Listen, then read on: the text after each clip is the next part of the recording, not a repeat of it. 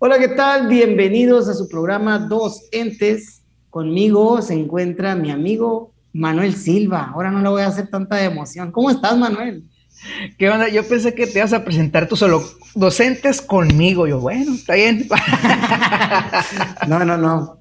Claro que no. Sería un ente nada más y no, no puede ser. Somos dos. ¿Qué dices, Manuel? ¿Cómo andas? Muy bien. Muy bien, fíjate aquí listo para las para darle con estos procesos y yo sé que tú estás más que emocionado para las vacaciones que se vienen para irte a, pasear a Cancún, a Acapulco, no sé, pues por la pandemia entiendo que esta vez no te vas a ir a, Francia ni, ni a algún lugar este exótico, ¿no? Pero pues también aquí hay, cosas, lugares muy bonitos para ir. Uf, sí, seguramente que sí, Manuel. Dios te oiga y un día vamos a andar por allá, ya que se quite todo esto y que, nos ganemos los estímulos de promoción horizontal. Así que ya está el proceso. Pues sí, estamos aquí, seguimos, seguiremos y el día de hoy tenemos un tema pues interesante dentro de los mismos procesos, ¿no? Que estaríamos hablando del tema de la admisión docente. Hoy se llama admisión, anteriormente se llamaba ingreso. Y antes no sé cómo le dirían, a lo mejor nada más la entrega de plazas, no sé. Pero vamos a hablar un poco de eso. Antes, antes se, se llamaba salir de la normal. La normal. Tienes razón, ¿no? Podría ser un, nombre acorde. Entonces, Manuel, pues dime por dónde comenzamos. Pues sí, mira, e, es, eso, ya lo, pues realmente antecedentes son muy pocos, ¿no? Pero ¿qué te parece comentar un poquito de eso? ¿Cuáles son los antecedentes? ¿Cómo era antes? Este, pues dependiendo, ¿no? De acuerdo a la, a la, a los tiempos era diferente, pues tú sabes que en algunos casos, incluso saliendo de, secundaria o lo que era el equivalente a secundaria o preparatoria, por las mismas necesidades que había, este, se mandaba, ¿no? Maestros que ya se iban regularizando en el transcurso de sus carreras. Sí, es cierto, pues sí, podemos empezar ahí desde a través de los tiempos, como lo hemos hecho con los diversos procesos. Aquí invitamos, ¿no? Si no han escuchado los los podcasts de promoción horizontal, promoción vertical a través del tiempo. Ahí están y hacemos un análisis de este tipo, ¿no? Y chismeamos mucho también. Sí, también, también. Hay uno ahí especialmente el capítulo pasado que, que soltamos todas las, todas las experiencias, ¿no? Ya de lo que nos tocó vivir en nuestros procesos de promoción.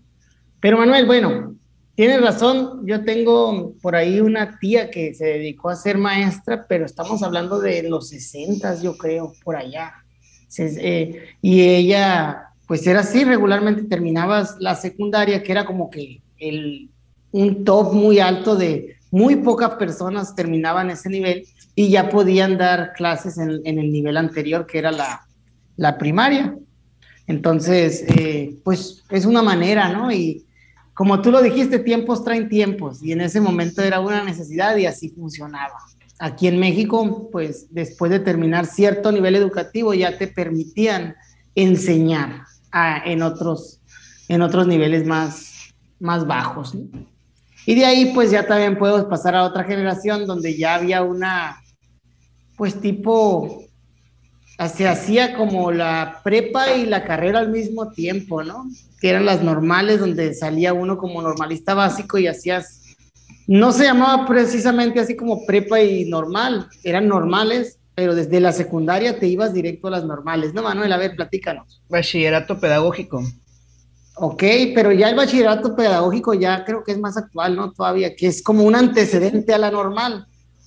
Yo, hay, hay varios así que, que, y que también era como un pasito antes para irte directo, te ibas perfilando hacia la normal y ahora como que ya es más libre, ya teniendo prepa te vas a la normal, pero en aquel entonces que no había bachilleratos ni prepas en sí, o si los había eran técnicas también, porque también conozco personas que, que estudiaron comercio y ya se dedicaban a eso, ¿no? Contabilidad y demás. Y en el caso de la docencia, pues era, eran las normales, pero tenían esta parte de, de bachillerato, de, de, prepa, pero también la preparación propia para la enseñanza. Y entraban más o menos de unos 15 años, salían de 18, 19, y son todos aquellos maestros que les mandamos un saludo, pero que se están jubilando a los 50, ¿no? Qué chulada. Sí, de hecho, como comentas, ¿no? La, la parte inicial de, de las asignaciones, eh, pues dependía mucho de las necesidades que había. Ya lo hemos comentado también otros profesores, algunos detallitos, algunos casos de, cómo, sabes que necesitamos un maestro en esta parte y no hay. Y me llama la atención lo que dices, que, que tienes toda la razón. O sea, nosotros decimos, ay, de secundaria, pero ya porque para nosotros secundaria es parte de la educación obligatoria, o sea, la educación básica. Pero en aquellos momentos la secundaria, vamos a decirle, era como, pues, un, un, nivel que para pocas personas era alcanzable. No todo el mundo terminaba secundaria y era como un, era un grado de especialidad de lo más selecto, si quieres decirle así, ¿no? O dentro de los rangos más, más elevados de, de, la gente, pues de las comunidades comunes, ¿no? No, no, porque sí, ya existían universidades y todo, pero pues no todo el mundo tenía acceso a ellas. Entonces, estos maestros, o estos bueno, maestros, aquí curioso, un muchacho, muchacha, dos, bueno, no es cierto, 14, 15, 16 años, este, ya se iba a, a una comunidad a dar clases, o incluso más jóvenes, eh, por esta propia necesidad. Y hay muchos maestros que se forjaron así, que se forjaron, este, lo decíamos eh, en, en, capítulos pasados, pues a través del conociendo las comunidades, y conociendo a la gente, eh, ir trabajando. Y existía, ha existido, no sé si recuerdas tú mucho esto cuando estabas en la normal, que te decían, es que la, te haces en la escuela. Uh -huh. O sea, hubo durante mucho tiempo también una parte como, no quiero decir desprecio, pero sí menosprecio a lo que era la enseñanza de la normal. ¿Por qué? Porque muchos de estos maestros con lo que tú llegabas a practicar, pues no estuvieron en la normal. ¿Por qué? Porque fueron asignados de esta manera después de la preparatoria. Eh, muchos de ellos después estudiaron alguna normal o alguna licenciatura o alguna nivelación. Aquí en el caso de Sonora tenemos muchos maestros que estudiaron la, la normal ya trabajando en vacaciones en Gómez Palacio, en Durango. Uh -huh. Y tenemos también maestros que hacían nivelaciones en La Paz, no sé si te acuerdas, si te tocó conocer a algunos maestros o maestros que hicieron la nivelación. Entonces, uh, curiosamente, toda esta parte de admisión del no haber una normal, sí también te generaba cuando tú llegabas. Entiendo a lo mejor la postura de muchos maestros de que, ay, porque si llegabas, yo soy estudiante normalista, yo vengo a ser maestro y a lo mejor, o sea, sí generaba ese como cierto rechazo, oye, es que a ti las clases te hacen, la normal no te sirve, o la normal es pura teoría, que obviamente, por supuesto que toda instrucción tiene que tener una parte teórica y una parte práctica, pero pues hay un fenómeno curioso que se da por este mismo antecedente de que mucho maestro se formó en el camino o se formó, se formó en el sentido también ya de la educación formal, valga, trabajando. Y también es un fenómeno social o sea, muy recurrente ese, mano, que regularmente lo, lo, decimos, ¿no? Como resistencia al cambio o cuando chocan dos, dos generaciones, que es el caso de, de, este, de lo que estás hablando tú, de personas que enseñaban antes de, que existieran las normales, luego con la normal sin licenciatura, luego con la normal con licenciatura, eh, y ahora en los procesos nuevos, que son por examen, eh, personas asignadas antes de examen, después de examen, y todo eso genera mucho, pues mucho de qué hablar, mucho de que podamos conversar y podemos aprender, pero siempre hay como posturas que más que ser neutras, eh, de una manera por la naturaleza humana, voy a decir, en que pensamos que lo que nosotros vivimos es lo correcto, eh, hacemos la segregación o la separación de, como yo soy de concurso, por ejemplo, los concursos son lo mejor. Como yo soy de escalafón, escalafón es lo mejor. Como yo ingresé directo de la normal, así es como debe de ser. Entonces, hacemos esa marcada polarización en la cuestión del, de, de, lo correcto, que en realidad, pues tú sabes que las verdades son a medias, casi todas, o todas pudiéramos decirlas. Depende mucho de la perspectiva. Pasaba eso y pasa, y pasa aún, yo te puedo decir, ¿no? Si bien la escuela te, te da una formación ya estando ahí trabajando, también pues la parte de, de, la preparación sí tiene un papel fundamental, ¿no? Como bases, ¿no? Como bases para empezar. Bueno, seguimos en el Pero tiempo, no, te, quiero hacer un paréntesis ahí, este, porque mencionaste algo bien interesante, así, bien, bien interesante. Y es cierto, o sea, mmm, mucho de eso se ve en las críticas. Queremos, en una forma, te decía ahorita llegábamos nosotros bien así, ¿no? Muy, muy alzaditos, si quieres mencionarlo de esa manera, eh, porque así, la verdad, sí te formaban, es que ustedes van a ser los futuros maestros, los que traen los nuevos, o sea, Entonces, pero ¿qué pasa? Y lo decías bien, pasa en todos los procesos, lo platicamos en el proceso anterior, cómo uno llega, cómo uno llega a ser director, supervisor, jefe de sector o cómo uno llega a ser maestro. Mm, está esa resistencia, no sé tanto hacia el cambio, pero sí a defender lo que es mío. O sea, yo fui asignado y mi método de asignación fue el más difícil. O sea, porque yo quiero considerarme el más apto. ¿Por qué? Porque tenemos ese, no, no miedo, pero sí de que yo no quiero, o sea, que ante las nuevas generaciones o ante los nuevos procesos, sentirme que yo estoy rezagado. Y es más fácil decir, es que en mi tiempo era más difícil que ahora. Y para todo, ¿no? Lo veíamos el anterior, o sea, hay maestros que dicen, no, es que en mis tiempos era más difícil porque no cualquiera estudiaba secundaria. Es cierto. Y es que en mis tiempos era más difícil porque no había el acceso a una normal básica, que era la normal de licenciatura, que sería el siguiente proceso en el que vamos a mencionar. O es que en mis tiempos era más difícil porque salía de la normal y sin licenciatura tenías que irte a la UPN o a Gómez Palacio o a nivelación. O sea, entonces llega esa parte en el que es una forma de defender, no decir nuestro orgullo, pero sí, pues, mira, o sea, yo soy maestro, también me costó, pues, o sea, tú estás haciendo lo tuyo, pero no vengas a menospreciar el proceso que yo llevé. Y ambas partes tienen su, su razón para, para expresarse de tal manera. Aquí, pues, la intención no es criticar a quienes ya estuvieron o han estado, ni a los que vienen, porque tanto nosotros llegamos y nosotros vamos a estar. Pero sí es, es, bien curioso ese fenómeno que mencionas, Andrés, porque pensando, me acordé ahorita de, de, prácticas, de maestros, de todo, y es eso, pues es, es querer defender cómo yo llegué a mi lugar y no sentir que lo están menospreciando, no sentir que como yo salí de una normal sin licenciatura, tú eres mejor que yo, o no sentir como tú llegaste por escalafón o como yo llegué por escalafón. O sea, esos detallitos que, que, es muy curioso eso, ¿no? Y creo que, que no nomás aplica el caso de, de, los maestros, pero pues el caso que tú y yo conocemos, puede aplicar a todas las profesiones, puede aplicar este, a, a las formaciones, incluso te lo voy a mencionar así, eh, las maestrías, eh, que si es en línea o que si es presencial. No, es que yo voy a sentir que la, la, en línea es mejor porque yo la hice en línea, yo la tengo que defender y me tengo que sentir que, que me costó o yo la voy a defender presencial. Y va mucho a eso, pues al defender cómo llegué aquí.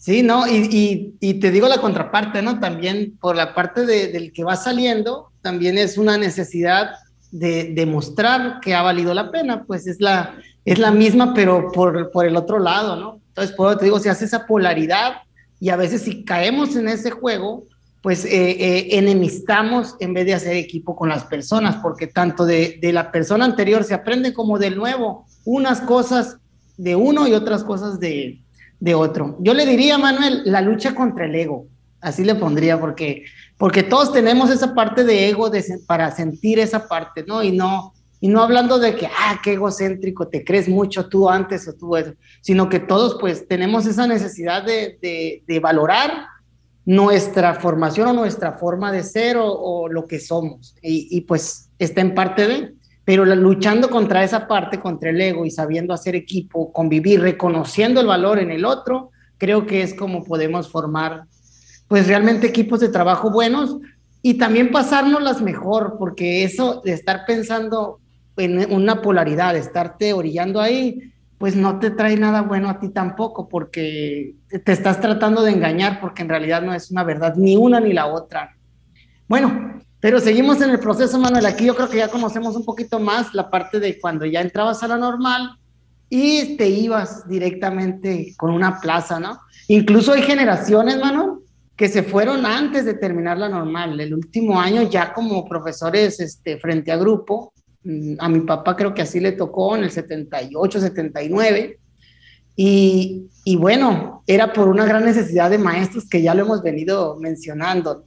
Ya aquí estamos hablando de que ya se está universalizando la educación, ya, ya no es nada más en los lugares donde hay más gente, sino te trata de llegar a todos los lugares, empezaron a abrir muchas escuelas y a estos maestros les tocó como de cierta manera sembrar, mano, siento yo que sembrar muchas muchas escuelas porque anduvieron censando en los pueblos, censando en las comunidades, en los campos, cuántos niños había para poder, o sea, abrir un centro escolar. Y eso también es, es, bien padre porque ahora se ve poco, ¿no? Los, los, centros escolares ya se abren, pues ya se abren, ya vienen, pues ya ya vienen de construcción, por ejemplo, se hacen ciertas colonias y tiene que haber una escuela ahí para todas sus familias y ya es un proceso muy distinto. En aquel entonces era como un terreno, dos cuartos y órale, vete a contar niños por, todo por todos los campos y júntalos y bueno, empiezas a dar tus clases. A ver, háblame un poquito del proceso normalista este llama, Manuel. Sí, mira, ahí, ahí también eso que mencionas, se salía normal, pero curiosamente, y ahí sí desconozco un poco, o sea, no era licenciatura. Y seguimos todavía, hay quienes le llaman a la normal normal básica. Normal básica para maestros de primaria y normal superior para maestros de secundaria, ¿no? Este, y, pero se le decía normal básica porque no salías con licenciatura. Posteriormente los maestros ya trabajando, como tú dices, ya estando frente al grupo, eh, iban o asistían a una UPEN, para poder tener ese título de licenciatura o alguna otra situación, ¿no? Este, y sí, es que viene derivando lo mismo. Incluso ese último año que tú dices era considerado entre práctica, pero pues ya, como ya vas a estar, o sea, practicas y ya estás listo, ¿no? Y, y, viene eso, viene después de la normal básica, ya se acerca un proceso un poquito más formal que nos acerca a lo que a lo como estamos ahora, que es la normal con licenciatura. Esa la conocemos tú y yo, o sea que que curiosamente es lo que te digo, hay gente que todavía la conoce como normal básica. Yo me acuerdo que me dice, ah, estás en la normal básica. O sea, la normal básica es la de primaria. Y pues ya es el tiempo, este, son tres años de, de, teoría como tal, con de repente una que otra salidita a practicar, periodos muy cortos, en primer semestre es observación, segundo semestre creo que también, ya tercero en adelante empieza a tener que una clase, que dos, que así, hasta llegando al séptimo y octavo semestre, el cuarto año, donde prácticamente estás, divides un tiempo entre teoría, o sea, bueno, entre práctica y reflexión. Reflexionas, preparas tu práctica, vas y practicas en la escuela y regresas y reflexionas acerca de la práctica, que ese es el último año. Ya posterior a ello, pues ya sales con una, con la licenciatura, que antes, ahí viene un proceso también, que, es donde vamos a mencionar dividido en dos. Antes tú salías con, con la plaza de parte de la normal. O sea, saliendo de la normal ya tenías tu plaza. Y ahí dependía mucho de qué tipo de normal estabas. Si estabas en una normal estatal, como es el caso de Hermosillo, salías con una plaza estatal. Si salías de una normal este, federalizada, como es el caso del CREN o del Quinto, pues salías con una plaza federal. Entonces, eso, eso fue durante no sé qué tanto, pero yo sé que fue varios años. Bastante tiempo. Y de ahí ya. Sí, sí, o sea, porque era una, está muy arraigado esas creencias. Yo ahí tengo algunas experiencias también, este, de que está muy extendida la creencia, aún estando en la normal y cuando habían dicho que ya no iba a ser así, porque cuando al menos yo entré, era cuando estaba cambiando ese proceso. Eh, híjole, no podías hacer cualquier cosa, no podías decir nada porque te decían, este, es que no te van a dar plaza aquí tuve unos detallitos, ya sabes, al modo uno que se revela de repente, este, que, dice más de lo que tiene que decir en eventos públicos y detallitos así, pues te decían, y me acuerdo una vez, una ocasión que se me echaban encima todos los días, por tu culpa nos van a dejar sin plaza, porque estaba muy mm. extendida esa creencia, pues. Pero ¿qué pasó? Que llega la, el siguiente proceso que son los llamados exámenes de oposición ya, o sea, ya tú salías de una normal con licenciatura, sin embargo, eso no te garantizaba que tú ya tuvieras una plaza. O sea, tenías que concursar por ellas. Manuel, aquí te quiero interrumpir un poquito para, para precisar que lo que hablamos de, de, las prácticas y todo el proceso normalista, pues hay, hay, que precisar que fue lo que nos tocó vivir a nosotros, ¿no? En el, en el caso de, del Plan 97 que nos tocó con las normales. Desconozco si ya se ha reformado y es distinto ahora, o cómo, cómo lo hicieron los que estuvieron en un plan, en los primeros planes de licenciatura también, ¿no? Porque ya ves que va cambiando la, la formación normalista también, pero básicamente es, es, es similar, ¿no? Es, es, la idea esta general, muy bien la que, la que tú bien mencionas. Quiero también mencionar ahí, Manuel, que en el proceso este de las, pues salías de la, norm, de la normal y te ibas con tu, con tu plaza, ¿no? Bien, tú lo decías, estatal o federal, según la, la normal y así fue por, por, bastantes, por bastantes años. Pero sí hay, un, hay como que un, un, medio, una parte media, eh, por ahí en los 90, que para dar las plazas sí se tomaba mucho también la parte del promedio, como que hacían un listado por promedio de la normal para poderles asignar de una manera justa, ¿no? Y de esa manera en la normal también se aseguraban, pues, de que les interesara estar teniendo unas calificaciones pues buenas, ¿no? Para poder alcanzar a plaza, aunque siendo sincero, Manuel, pues todos alcanzaban y en las normales tú sabes que, que difícilmente repruebas y eso también es algo que podemos hablar. Sí se puede reprobar, pero, pero está basada más en el cumplimiento de, bueno, según recuerdo en, lo que me tocó vivir a mí, básicamente podías, eh, tenías que tener la asistencia, ¿no? 85% para arriba y cumplir con, con las tareas, pero si había alguien que, que con los trabajos le daba arriba de, del promedio probatorio y no tenía la asistencia, aún así reprobaba, que es algo curioso también que mencionar, porque no era un efecto por la competencia de, demostrada, sino más que nada era como por, por el cumplimiento, como que estaba muy arraigada la parte de, de cumplir con, con, ir todos los días, que debe de ser algo fundamental para la formación de un maestro, pues estar ahí todos los días dando tus clases también. Pero bueno, esas son ya teorías que uno, que uno hace, ¿no? Llegamos a la parte entonces, Manuel. Sí, ahí, te, nada más te, otro paréntesis. Eso que dices lo tenemos muy arraigado en la cultura mexicana, es el presencialismo. O sea, si estás, si estás ahí, es si trabajas. O sea, no me interesa qué tan eficiente seas, no me interesa qué tan bueno seas en tu trabajo, este, si yo te contraté para ocho horas, aun cuando tú tu trabajo lo termines en cuatro y te puedes ir a descansar y seguir adelantando más, otro proyecto, no. O sea, te quiero las ocho horas aunque te estés haciendo menso ahí. Que tristemente es algo muy arraigado que tenemos en nuestra cultura. Eh, eh, no sé, ¿no? ¿Por qué en México están así? O sea, hemos visto ejemplos de otras partes donde, o sea, si tú terminas rápido, qué bueno. Y ahí se vienen también otros factores que el tiempo extra, que lo otro. Entonces, y tristemente vemos cómo es muy común, incluso los, pues tú sabes que, que el mejor medio de conocer la expresión social son los memes. Entonces, vemos como muchos memes de aquí llegando bien cansado de hacerme menso en el trabajo. Entonces, o sea, tristemente el presencialismo es algo que, que yo siento que nos afecta. Porque como tú dices, no se valora la eficiencia ni la eficacia, se valora el que estés ahí sin hacer nada, pero te quiero ver que estás ahí. Sí, no, y pero bueno, en el caso del, del, magisterio yo creo que tiene mucho que ver con la parte con la parte del sistema de cómo funciona, pues porque es difícil valorar la parte de hacer proyectos, sí, todo, pero pues imagínate, tú sabes el problema que hay en una escuela cuando faltan dos, tres, cuatro maestros, y yo creo que por ese lado va. Concuerdo totalmente contigo con, con, que no debería de ser así en lo general, en, en, el presencialismo, ni, ni en la manera de evaluar a los estudiantes también, porque también ellos tienen un programa y lo pueden adquirir a, a distinto ritmo, pero, pero, o sea, ¿cómo te lo digo? ¿Cómo lo pienso?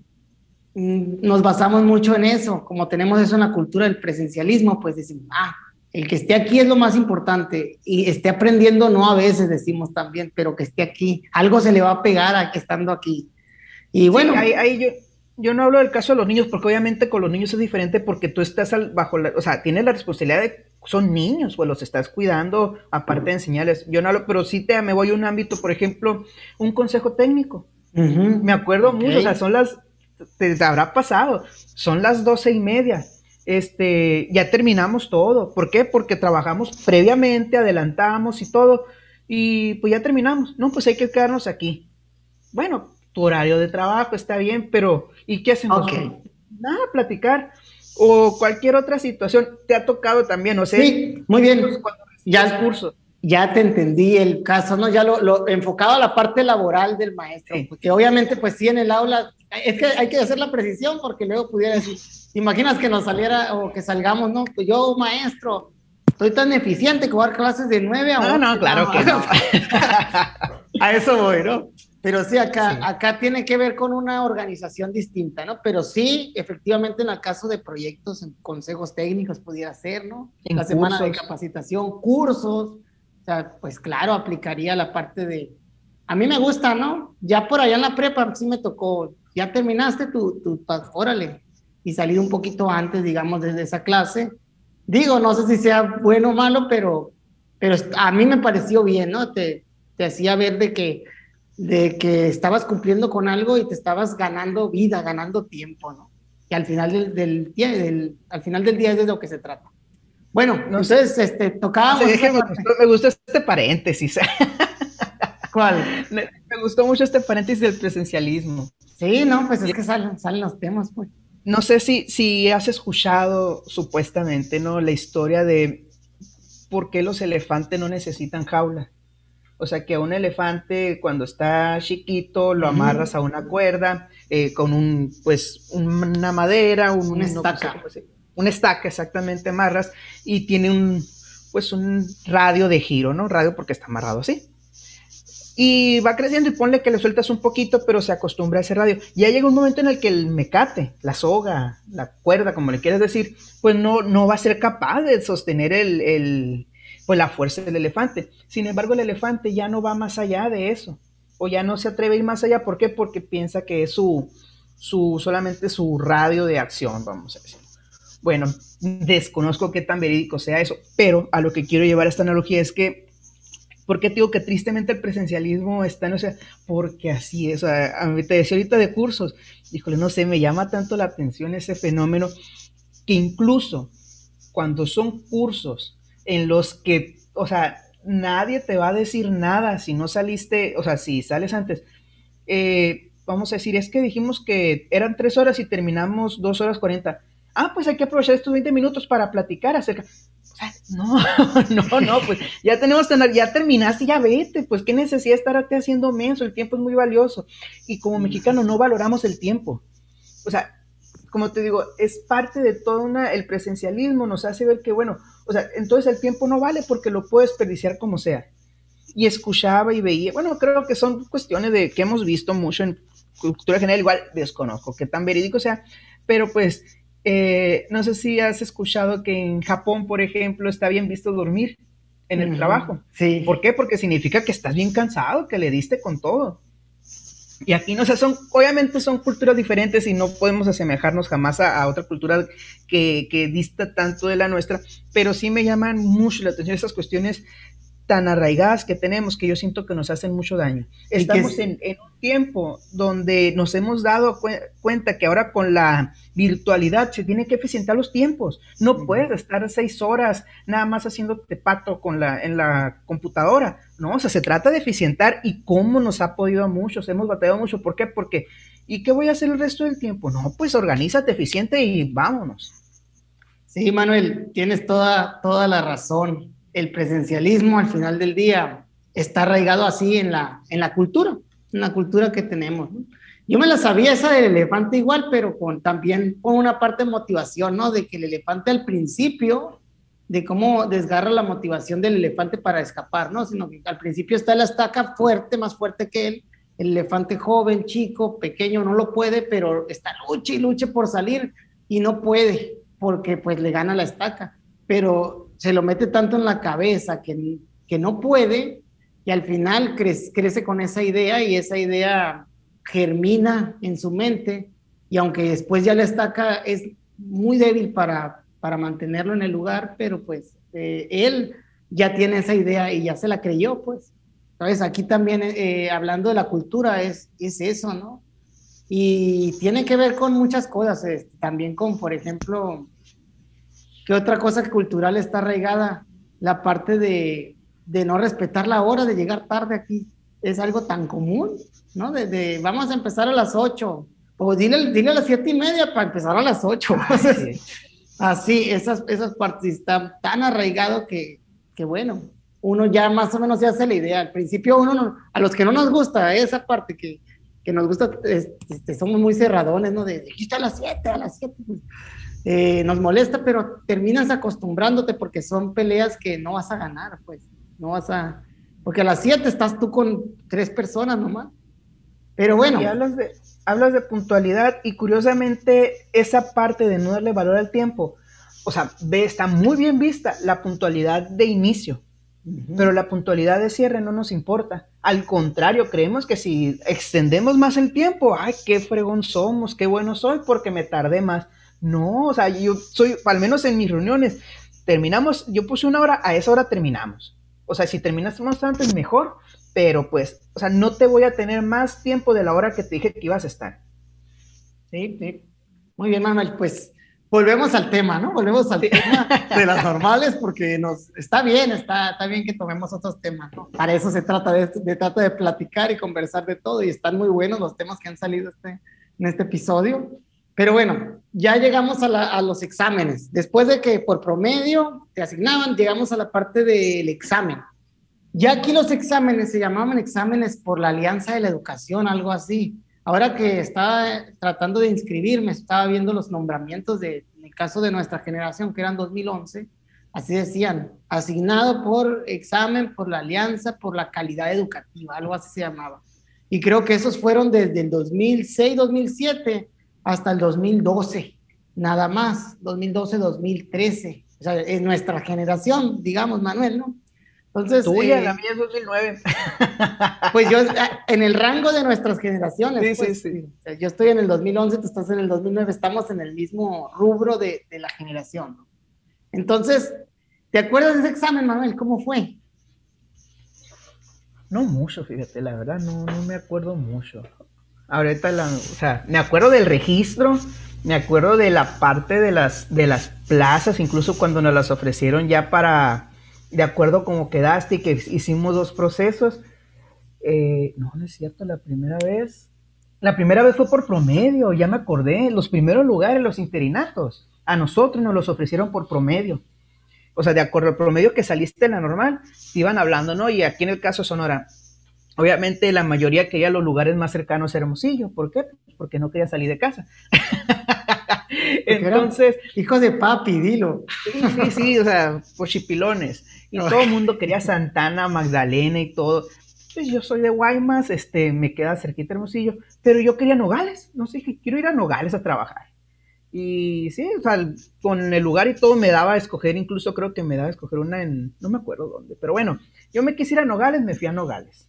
Este, Posterior a ello pasaron seis, bueno, cuatro meses, no le decimos seis meses del tiempo comprendido de agosto a diciembre por costumbre, por parte del año, pero realmente fueron cuatro meses.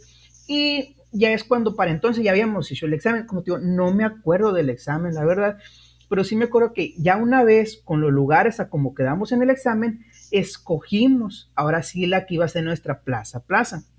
Y hay unos broncones así fuertes.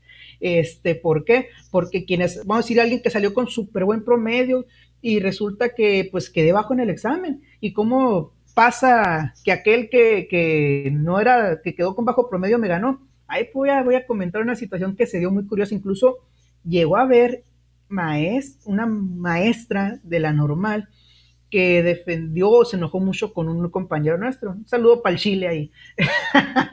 Saludos al Porque Chile. El Chile. El Chile es la onda, el Chile era un caso, este, pues, era muy relajado, vamos a decirlo. Pero era muy inteligente, es muy inteligente el Chile, entonces él en el promedio pues salió regular, no te salió más regular, pero al momento de hacer el examen, este, salió muy bien y él podía escoger que quisiera. Y decía, ¿cómo es posible que este muchacho, la maestra de la normal, que así quede más arriba que tal estudiante mío tales estudiantes que estuvieron en mi grupo eh, que habían salido con excelente promedio? Y eso se generó en todo, o sea, hubo como esta rivalidad, más que nada, para mí estuvo muy mal que te hubieran dicho, te vas a ir allá. ¿Por qué? Porque hiciste tu lugar, o sea, ese espacio ya lo sentías tuyo. Y a los cuatro meses te cambian. Entonces, este fue el proceso mío, ¿no? Que hubo muchas cositas muy, muy curiosas e interesantes. No, sí, de hecho, yo te hablaba más que nada porque si recuerdas, ahora los exámenes son, son en una computadora, ¿no? Y en estos, estos exámenes eran escritos, ¿te acuerdas? Que era, era en papel. ¿No te acuerdas de nada, Manuel? Qué bárbaro. Sigue hablando, ahorita a lo mejor me refresca. me acuerdo del de, del de admisión, el de admisión a la normal. Me acuerdo de los que hice después, pero de ese no me acuerdo, fíjate. Oye, hablando de la admisión en la normal también es un buen tema, ¿no? Pero bueno, no es el tema de, ahorita. Admisión al, al, servicio docente, al sistema. Bueno, yo te voy a hablar del, del, mío, ¿no? Yo soy 2011. Y sí, todavía estos exámenes, para remarcarte, contaban con una, este, con, vamos a decir, como restricciones, ¿no? Pues eran entre puros normalistas, o sea, no, entraba, no entraban otras profesiones. Eh, creo que, ¿qué más? Eh, también seguía la, división del normal del Estado, sistema estatal, normales eh, del sistema federal, al, al, quinto, en el caso de Sonora Quinto y CREN, iban al, al, sistema federal. Entonces, eh, se hacía, aunque ya se hacía un solo listado de todas las normales, se separaba en dos listas de, estatales y federales para hacer la asignación. En el caso mío, a mí ya me tocó, por esos problemas que tú mencionas, de, que primero se iban interinos unos tiempos y luego se iban a la base eh, y podían cambiar porque ya era por el lugar de, de cómo se asignaban. Por esos, por esos problemas, ya en, en el caso de mi generación fue distinto. A nosotros ya nos tocó bases directas. Estaban los espacios directos, las bases, y uno la agarraba desde agosto y ese ya sí era tu lugar. No era de que lo estás sintiendo tuyo porque es interino. Porque hay que recordar esta parte, las plazas en sí son del Estado, o sea, son, son del, del sistema, son, aunque sean federales o estatales, uno las cubre por un tiempo, 20, 30, 40 años, pero no son de uno, pues. Que también había esta, esta, esta es una creencia arraigada, pues, de que uno le agarra una plaza y, y piensan que es como si tuviera un carro o como si tuviera una casa. En realidad no lo es, aunque, aunque sea un trabajo seguro por un determinado tiempo, un muy largo tiempo, no son, no son de uno, pues son al servicio de la educación y esto también podemos hablar de, de, casos en, en, la historia de antes y de cosas de, que por parte sindical también había, se heredaban plazas, pues. Era una manera de ingresar también, hay que decirlo, sí, se heredaban. O sea, no se iba la persona que era el propietario porque estaba esperando a dejársela a un hijo o incluso hasta venderla, vender la plaza como si fueran recursos, como si fueran, como te digo, un carro o algo así. Entonces, eh, hay que mencionarlo por, para que se quede este, grabado, como dice, que quede ahí el, el testimonio, vaya.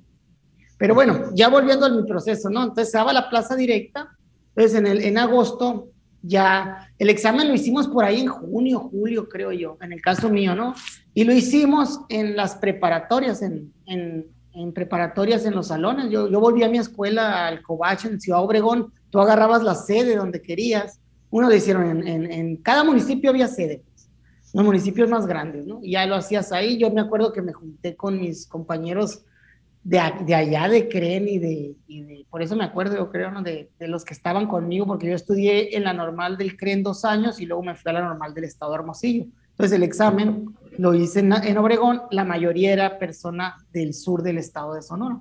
Entonces eran amigos míos muchos y de ahí pues terminamos el examen y nos fuimos a, a, convivir. Entonces, eh, te digo, era un examen escrito que uno lo terminaba, pues ya sí. Y luego ya salía un y se mandaban y se revisaban como, pues electrónico, no sé, este, eran de esos que tenían que rellenar las bolitas. Y, y ya de ahí, pues se daba el listado, se dieron los listados. Y también recuerdo que ahí en la asignación ya nos dieron la publicación de todas las vacantes que había. Mi generación, pues tú recordarás, era una generación muy grande, eran, eran bastantes en la normal del estado, cerca de 180. Y salieron como 170 o 180 plazas también, pues. Como que todavía estaba que de la normal te ibas, pero no, pues, o sea, como tenías que hacer el examen y tenías que pasarlo, quien no lo pasó, tuvo que, que regularizarse y hacer cursos para volver a hacerlo. Ya, ya, ya no era cualquiera que daba clases, ¿no? Cualquiera entraba al servicio. Entonces ahí, ¿qué pasaba? Que todavía se entregaba por parte eh, de Secretaría y del sindicato, en, en este caso fue en un edificio sindical de nosotros, y sí hubo también irregularidades como las que tú mencionas, Manuel, pero no era tanto de que se enojó alguien con aquel, sino que nosotros ya sabíamos que había tantas plazas y, y había como dos o tres en Hermosillo, y y de repente cuando ya entrabas ya no estaban, pues.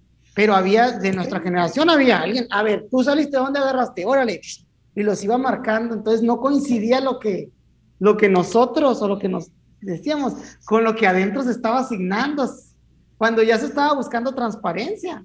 ¿Por qué? ¿Por qué digo transparencia? Porque ya no era, como decíamos antes, las plazas en el sobaco de la parte sindical y de que cómo lo dabas, sino que ya era el listado por internet, ahí están estas zonas vacantes. Y resulta que cuando entrabas, no, siempre no, esta no estaba. Pero pues resulta que después te, te enterabas que una de, de, que una o un maestro de, de, un nivel, de un número de prelación, vamos a decir, en ese entonces no se decía prelación, pero de un lugar más abajo que otros, este, no lo agarraba. Incluso una compañera renunció, Manuel, ahí renunció porque no pudo quedar donde quería y sabía que le tocaba y, le frustró tanto que, que, mejor se hizo a un lado y no se fue a trabajar. Digo, yo no lo hubiera hecho así, ¿no? Pero ya somos una generación también nosotros, donde hay chipilones y hay hijos de papi, como, como los, voy a decir también como ahora en los, en los nuevos procesos, que no, pues que se dan el lujo a no irse, ¿no? A no quererse ir. Y bueno, pero ya son otros tiempos, ¿no? Manuel, ¿qué quieres comentar? Parece sí, sí, no, Berry, porque como dijiste, como dijiste, cierto tiempos traen tiempos, y es cierto. Yo, en mi caso también pasó, y sabemos muy bien quién fue. Este, me acuerdo que la primera vez el proceso de asignación, de repente se nos perdió, no voy a decir nombre, pero pues a mí no me interesaban las plazas de Hermosillo, ni, ni, ni, Magdalena, ni Santana, que eran las más cercanas, ¿no? Y de repente al rato, ¿no? Oigan, lo, dejamos de ver y lo dice, es que, no, a mí ya me la dieron, no, pues ya sabíamos, pero, o no, no, no fue sorpresa para nadie porque ya sabemos que, pues que tenía contactos ahí familiares eh, en el sindicato. Pero qué curioso, o sea, como dices, tiempo porque en ese tiempo ya sabíamos que eso iba a pasar y no era algo que, que reclamáramos. O sea, sabíamos que así se hacían las cosas y, y qué bueno, o sea, el que lo tuviera, qué padre y cualquiera lo hubiera utilizado, ¿no? O sea, cualquier persona que tuviera ese contacto, ese familiar ahí lo hubiera utilizado. Pero me da risa como, como dicen, ¿no? Ese, y me acuerdo mucho situación, me da risa porque al menos de mi caso yo no me sentí mal ni nada y nadie reclamó. Porque no fuiste el afectado, Manuel, pero... No, no, incluso los afectados también ya sabían, o sea, todos sabíamos que así era, pues. Bueno, tendrás razón, pero bueno, no lo, yo no lo, yo no lo, yo no lo veo bien, pues, ¿no? No, no veo es que también tu proceso fueron dos años después y ya está más, más esa parte de la, de la transparencia. En nuestro caso apenas se iniciaba, creo que fuimos la segunda generación que, que empezó con esa parte de la transparencia y todo. Entonces, muchos de los vicios seguían, pues, y ya sabíamos qué onda. Ah, eh, y yo me, ahorita estaba pensando. Estaban normalizados, digamos, pues. Sí, sí, pues era algo común y ya sabía, o sea, su papá, su mamá, su tío trabaja en el sindicato, ah, pues él va, él va a estar allá. Incluso tú sabes que para decir ahorita ingreso en la normal, así era también en admisión de la normal. Había quienes entraban por examen y había quienes entraban de repente, nunca los viste en la lista. Pero en ese tiempo era algo normal, pues. Ahorita afortunadamente tenemos más, más, este, en nuestras vidas tenemos la cultura de la transparencia y ya nos damos cuenta, o sea, cualquier persona reclamaría por una situación así. Pero pues sí, me, me acordé mucho porque me dio risa, porque de repente, no, es que a mí ya me acomodaron, pues ya sabíamos, o sea, no, no era algo... Sí, sí, sí, pero en este caso acá, bueno, en el caso de nosotros ya era más como que, ah, caray, o sea, eso no está bien, así no dicen que son las reglas y, y bueno, es como una evolución, vamos a decir, de, de empezar a ver las cosas de otra manera y qué bueno, y qué bueno, pues porque la verdad, como digo, a mí tampoco me afectaba, ¿eh? yo me fui hacia Obregón, mm, traía muy buen lugar, o sea, era el, único de Obregón que había quedado por ahí, y había como 50 plazas por allá, entonces no me afectaba nada, pero cuando lo vi sí, sí me, me sorprendió mucho porque dije, ah, caray, qué fea, qué, qué fea. Me puse así como que si yo fuera esa persona y que me estuvieran haciendo eso cuando ya de cierta manera el, examen te, como tú lo dices, te, te, hace sentirte merecedor, pues. Dices, ah, pues si yo soy acá, don Fregón, ¿cómo me vas a quitar si yo quiero ese lugar, no? Pero, pero pues bueno, así son las cosas ahora, ¿no? Así son y bueno. Siguiendo, Manuel, entonces, ya pasamos de eso, de eso a los exámenes de ahora, del 2013 para acá, donde ya se aceptó personas de otro, pues de otras profesiones, para caso de secundaria, por ejemplo, y pues bueno, empezaron haciendo dos listas, la de normalistas, no normalistas, como dos, tres años, y luego se vincula en un solo proceso de solamente una lista, todos mezclados, y el que, el que tenga mejor lugar, pues va a ser el que al que se les asignen las horas o, la plaza, ¿no? Eso fue durante el servicio profesional docente del 2013. Ahí sí me, me gustaría agregar a ver. Este, sí, perdón que te me gustaría agregar algo que, que lo que decíamos ahorita, el cela, el celo, pero también hubo de nuestra parte. O sea, de la parte de quienes salíamos de las normales, es que los que vienen de un Nixon, los que vienen de una VM, los que vienen de esto, no son iguales que nosotros. Y era algo, o sea, tanto, o sea, por digo, de los dos lados hay, o sea, no, no decir que nosotros no todos tenemos nuestra parte de celo profesional, vamos a decirle así, y sí existió mucho eso, no sé si te, te tocó escuchar esos comentarios, pero en las primarias es que cómo van a llegar estos muchachos que no traen la misma formación que una normal, cómo van a llegar estos muchachos que esto, que lo otro, y pues, o sea, también ellos se tuvieron que enfrentar a este tipo de situaciones, ¿por qué? Porque sí, vamos a decirlo, en algunos casos realmente no había tanta práctica de parte de su universidad porque no se les daba la, la apertura. O sea, la apertura a las prácticas siempre ha sido preferencialmente a las escuelas normales. Y ahorita vemos que una universidad solicita y se les abren las puertas, ¿no? O sea, vamos a, queremos tener practicantes, adelante. Pero antes no era tan fácil o no, no era tan visto. No sé que no era tan fácil, pero no era tan acostumbrado a eso. Entonces sí, o sea, yo me acuerdo que cuando se dio todo esto, hubo una crítica general hacia ellos también. Sí, sí, la verdad que sí fue una crítica muy fuerte de cómo si no tienen formación pedagógica, decía, ¿no? Entonces, eh, bueno, qué buen comentario, muy bien anotado. Y eso fue en este periodo. Todavía se sigue, se sigue ahora en los procesos nuevos haciendo, abriendo la posibilidad, pero en el proceso pasado a este, hicieron otra vez dos listas, ¿no? Creo que en este proceso nuevo de admisión ya viene una sola lista otra vez, ¿no? Como que igualdad de oportunidades. Pero, pues siempre hay ciertas ventajas, digamos, para los normalistas, porque ha sido algo que se ha, promovido, aunque parece que ahora es más para la parte del desempate. Del servicio profesional, pues no tendríamos más que agregar, solamente decir que pues cuando ingresabas te daban un nombramiento que era semibase, digamos, por tiempo fijo, por dos años y tenías que hacer otra evaluación para ya ganarte tu nombramiento definitivo. Esa también era una, una gran diferencia. Y ya pues de ahí cada cuatro años estarte evaluando, que tocamos el tema de la permanencia, ¿no? Que era uno de los procesos del servicio profesional docente, que hizo tanto ruido que ni a Manuel ni a mí nos dejaron hacer examen una vez ahí. sí. No, y fíjate, hubo, hubo un detalle ahí también muy fuerte con, con este proceso que tú dices.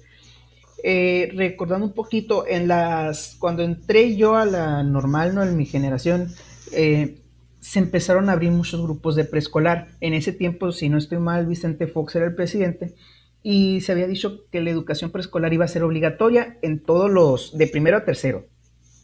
Entonces, ¿qué pasó? Que la normal, obviamente, preparándose para esa demanda, pues abre muchos espacios. Y abrió, por ejemplo, recuerdo que si normalmente era un grupo, eh, se abrieron tres en esa ocasión de preescolar. ¿Y qué pasó? Que se siguieron abriendo y, y tú dices, tu generación fue una generación muy numerosa en primaria, pero en preescolar también lo fue. ¿Qué pasa cuando resulta que no se llevó a cabo, no se implementó como se había previsto? Que quedan, digo caso específico preescolar, ¿por qué? Porque lo conozco muy bien porque mi esposa es, es educadora. Entonces, que cada año hacían alrededor de 200, 300 educadoras examen y solamente había 8 lugares, 12 lugares, 9 lugares, 21 lugares. Entonces, pues eran cuestiones muy injustas, muy injustas. ¿Y qué pasa? De por sí que estaba ocurriendo eso y luego llega el servicio profesional, o sea, prácticamente les, les, como tú decías, muchas educadoras se salieron, o sea, decidieron ya no trabajar hablo 21 plazas caso estado, ¿no? Porque, por ejemplo, así era en el caso del estado, si tú sales de la normal, nomás podías ir por las estatales.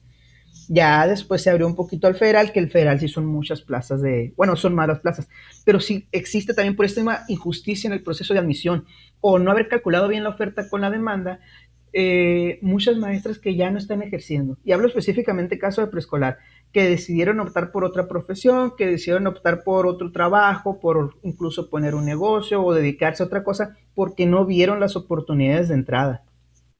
Tienes razón, Manuel, tienes total razón. Yo tengo compañeras que también que fueron mm, amigas mías o que estudiaron conmigo en la prepa y fueron educadoras, por ejemplo, que tardaron bastante. A lo mejor ahorita hasta el año pasado, nueve años de servicio con interinatos ahí, le fue bien porque estuvo cubriendo, pero nunca la plaza hasta ahorita, pues, y ya en primaria, pues es, un caso distinto. Y desgraciadamente así es, ¿no? Por ley se supone que, que está ahorita que el preescolar es obligatorio. Sin embargo, el preescolar obligatorio primero fue que solo el tercer año, solo segundo y tercero. Ahorita debería de ser desde primero y no hay suficientes grupos de primero, ¿no? Yo, bueno, a lo mejor en las ciudades grandes sí hay, hay primeros, hay muchos, ¿no? Pero yo hablo por acá, por mi sector, donde estoy yo en el noroeste de, del país, en el noroeste del estado, y no, no hay muchos eh, preescolares que te ofrezcan el, el, primer año, es con los niños más chiquitos, ¿no? Y pues como no los, como no los, no hay, pero no porque no se quiera, sino porque no hay la infraestructura, ¿no? No se tomó en cuenta esa parte de la infraestructura cuando se dijo, y bueno, tenemos ese, ese problema de, de oferta-demanda que mencionas. Siguiendo entonces, Manuel, con esto de, de, de, admisión, llegamos al proceso actual. En el proceso actual ya no solamente es el examen como en el servicio profesional docente, que era como el piso parejo y examen. El proceso actual ya trae elementos multifactoriales que eh, entre ellos está, por ejemplo, el promedio de la carrera, eh, que hayas realizado prácticas educativas eh, experiencia docente o prácticas educativas. También que tengas intercambios académicos entre escuelas a nivel estatal o internacional. Y todo eso te da un puntaje para después sumarse con, con la parte del examen. Entonces es algo bien curioso, Manuel, y, y yo lo quiero criticar, la verdad lo quiero criticar, porque pienso que la parte esta de las y no lo digo yo, no, sino que he escuchado maestros que llegan al sector y platico con ellos, cómo la ves y esto. Y pienso que, que es algo injusto porque estás en desigualdad de condiciones, ya no es la igualdad de condiciones del examen pasado. Por ejemplo, unas prácticas, mm, un intercambio académico con una normal, tiene que ser de 30 días en adelante, o sea, de un mes o más, para que cuente. Porque en el proceso anterior, como que era una visita, ya ves que las normales hacen visita de dos, tres días y va para atrás, y ya, ya los contaban como, como experiencias, no son ni congresos, nada de eso, es solamente intercambios que sean así de este tipo de 30 días como estancias, pues. Entonces, yo me pongo a pensar, y las estancias no están abiertas y no son una oportunidad que todos puedan tomar, solamente algunos, algunos con becas otros con, pues, con recurso propio, pero si te vas a, que quien pueda pagarlas va a tener ese puntaje y va a hacer diferencia, no veo la relación en, que, en, ese, en que tengas esa ventaja para entrar a dar clases en un aula, te haga un mejor maestro o te capacite para estar ahí dentro de, del aula, ¿no? Esa es una percepción que he escuchado varios comentarios de eso, pues dice, oye maestro, pues es que solamente 10 personas se pudieron ir en, nuestra generación. Solamente ofrecieron 10 y somos 90.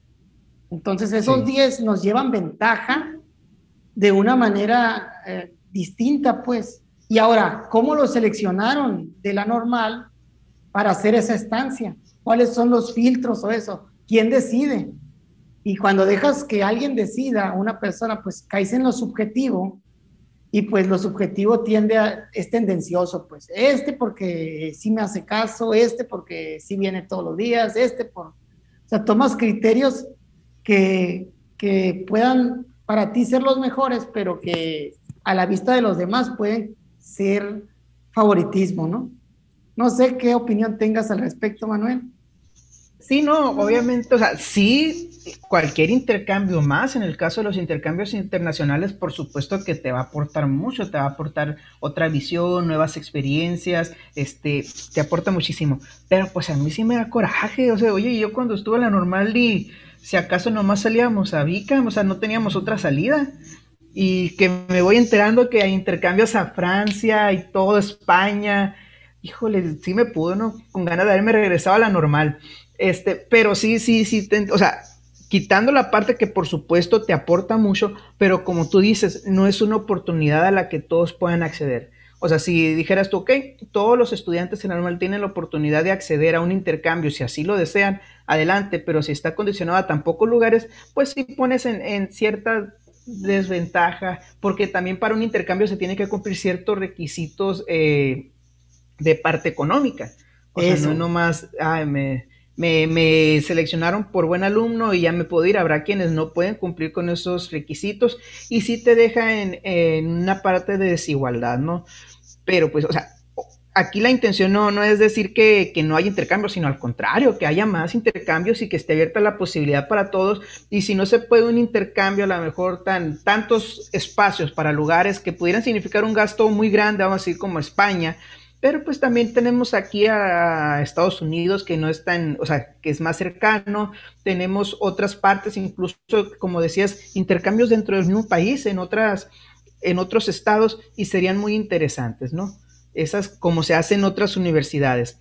Pero sí, aquí, de acuerdo en que, en que se, se promueva, pero que se promueva para todos.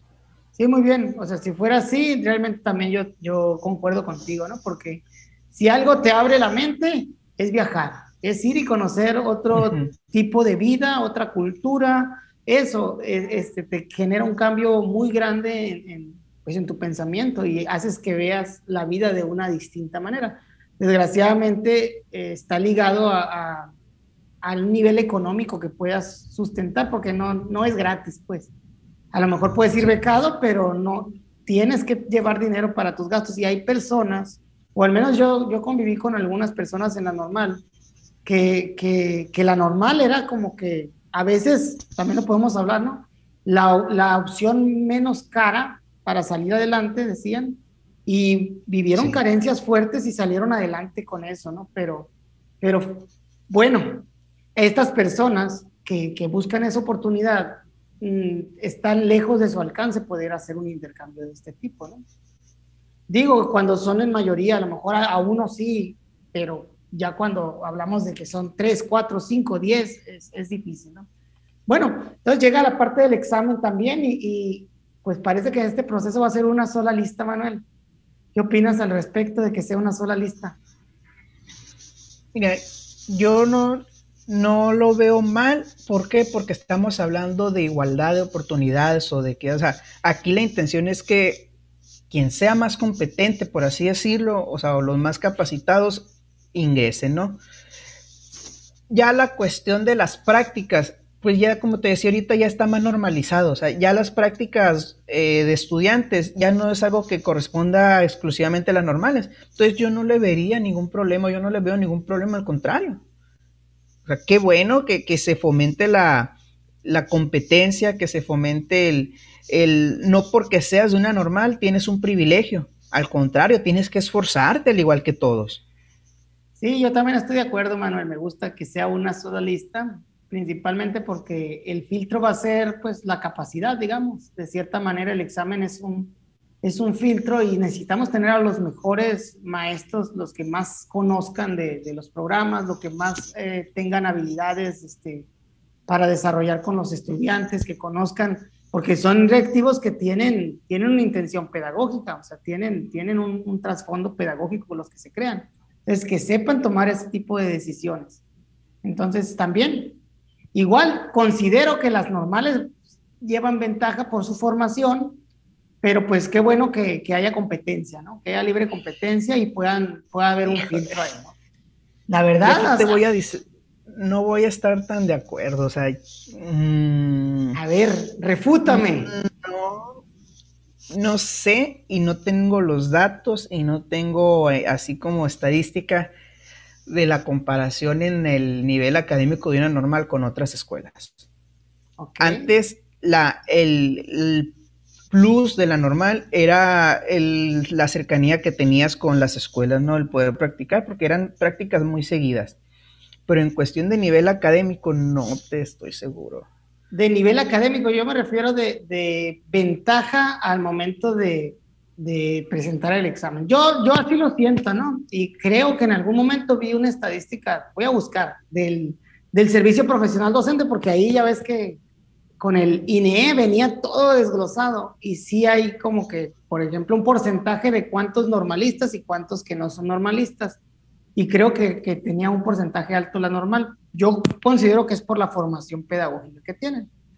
Pero bueno, el saber que te puede ganar otro de, de una universidad, si no te pones abusado, pues este, a mí me gusta eso de, ah, caray, pues bueno, porque sí sabemos que las normales, como, como favorecíamos el presencialismo, hablamos de presencialismo, lo más difícil de una normal, tú sabes que era ingresar, hacer el examen de ingreso y de ahí te ibas como ahorita, ¿no? Entonces, que tener ese plus de, de, pues ahora te tienes que poner abusado, porque si no te pones abusado, uno de universidad te puede ganar, eso, eso te da como que, esa presión te da como que un empuje, ¿no? Pienso yo que por ahí va. Sí, sí, a eso me refiero y aquí pues hacer y que sería tema para otro día, ¿no? Pero, por ejemplo, yo amo la normal, este, soy orgullosamente egresado de ella, pero también siempre he sido un tanto crítico acerca de las prácticas que se realizaban, ¿no? O sea, del nivel académico. ¿Por qué? Porque yo lo viví, pues. Entonces, el enfoque en la normal mucho tiempo y, o, muchas de las asignaturas de la normal solamente eran hacer materiales. O sea, o era el, estar presente. Era el, curiosamente yo tengo una crítica muy fuerte hacia, hacia algo. Me acuerdo que hablábamos mucho del constructivismo, pero curiosamente nos decían así tal cual. Tengan estas 10 páginas del constructivismo, me van a traer un resumen para mañana o sea, a ese tipo de cuestiones me refiero que no sé qué tan, o sea, la parte del nivel académico, no, no te sé si porque no, no tengo información, pero como una, como tú dices, era, lo más difícil era entrar. Y entrando salía seguro. Entonces, eso te habla de que no hay una alta exigencia.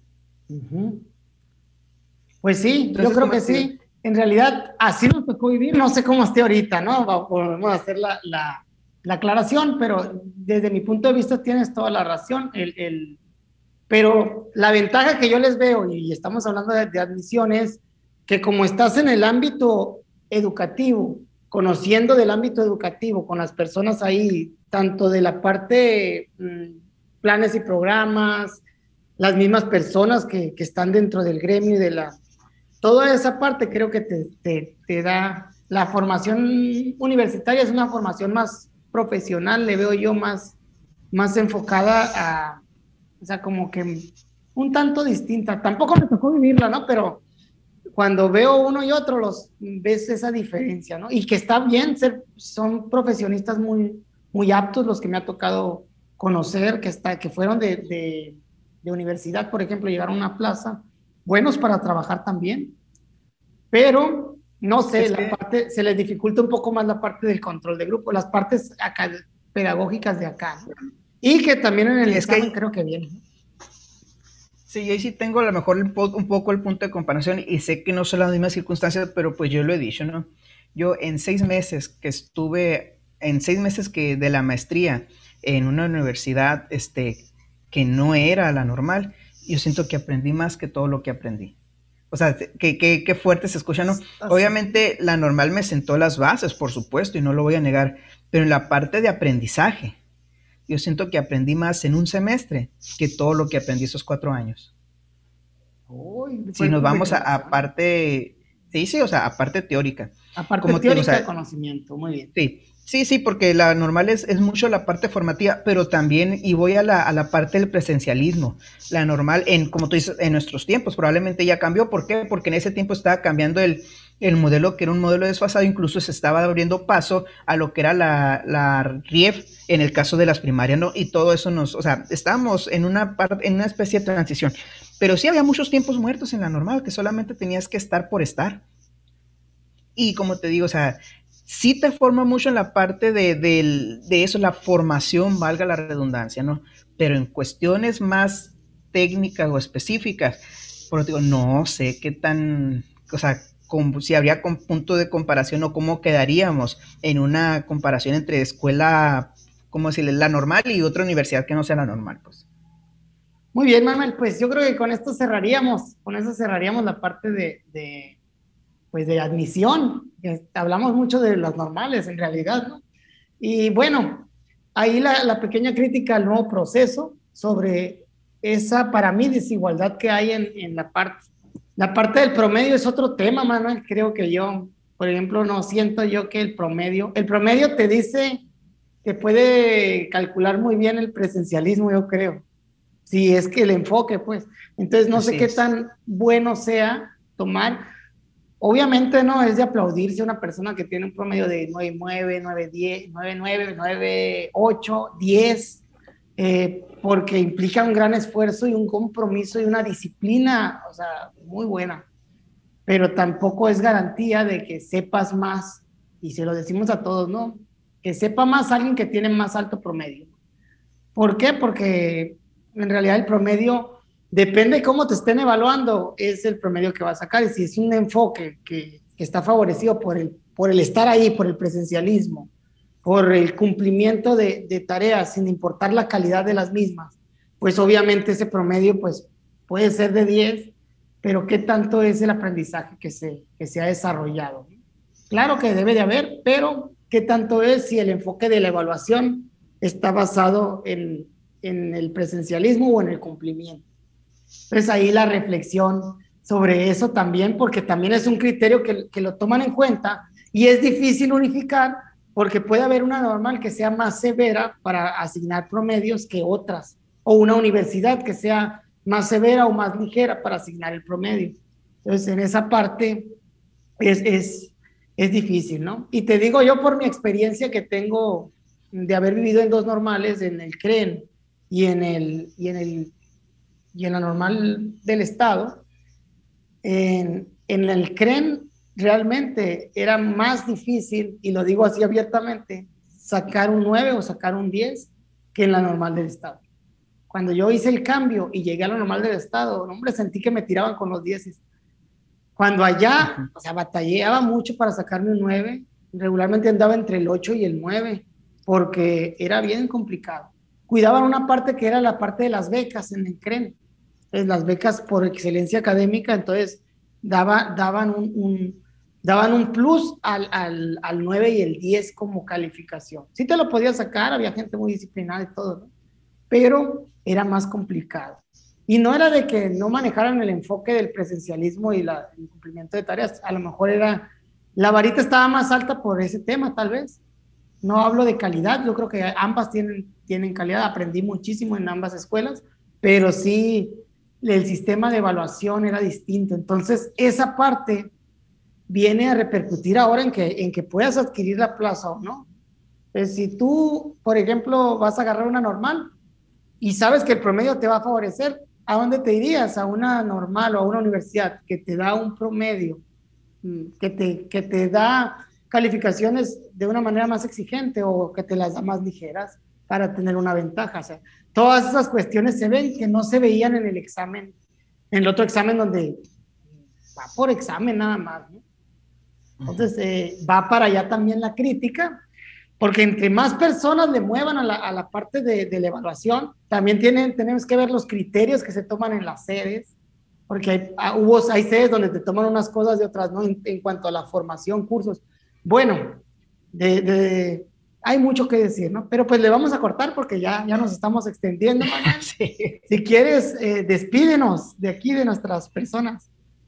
Sí, sí, no, no, me, me, gusta esta parte de, volvemos al tema de evaluación, ¿no? Y, y, va a ser tema para otro día también, esto de que el 10 no te garantiza nada, o sea, obviamente hay que siempre buscar la excelencia, pero no se confíen para aquellos que porque tienen promedio muy alto, como bien dices tú, Andrés, hay que ver, o sea, cómo me evaluaron y por qué tengo eso, ¿no? Este, pero bueno, ahora sí, este, nos despedimos, muchas gracias a, por estar con nosotros escúchenos, véannos, síganos en Facebook, YouTube, Spotify, Apple Podcast y cualquier otra plataforma en la que estemos. Un gusto estar contigo, Andrés, como siempre. Igualmente, Manuel, un gusto estar contigo. Saludos y a la gente también. Nos vemos.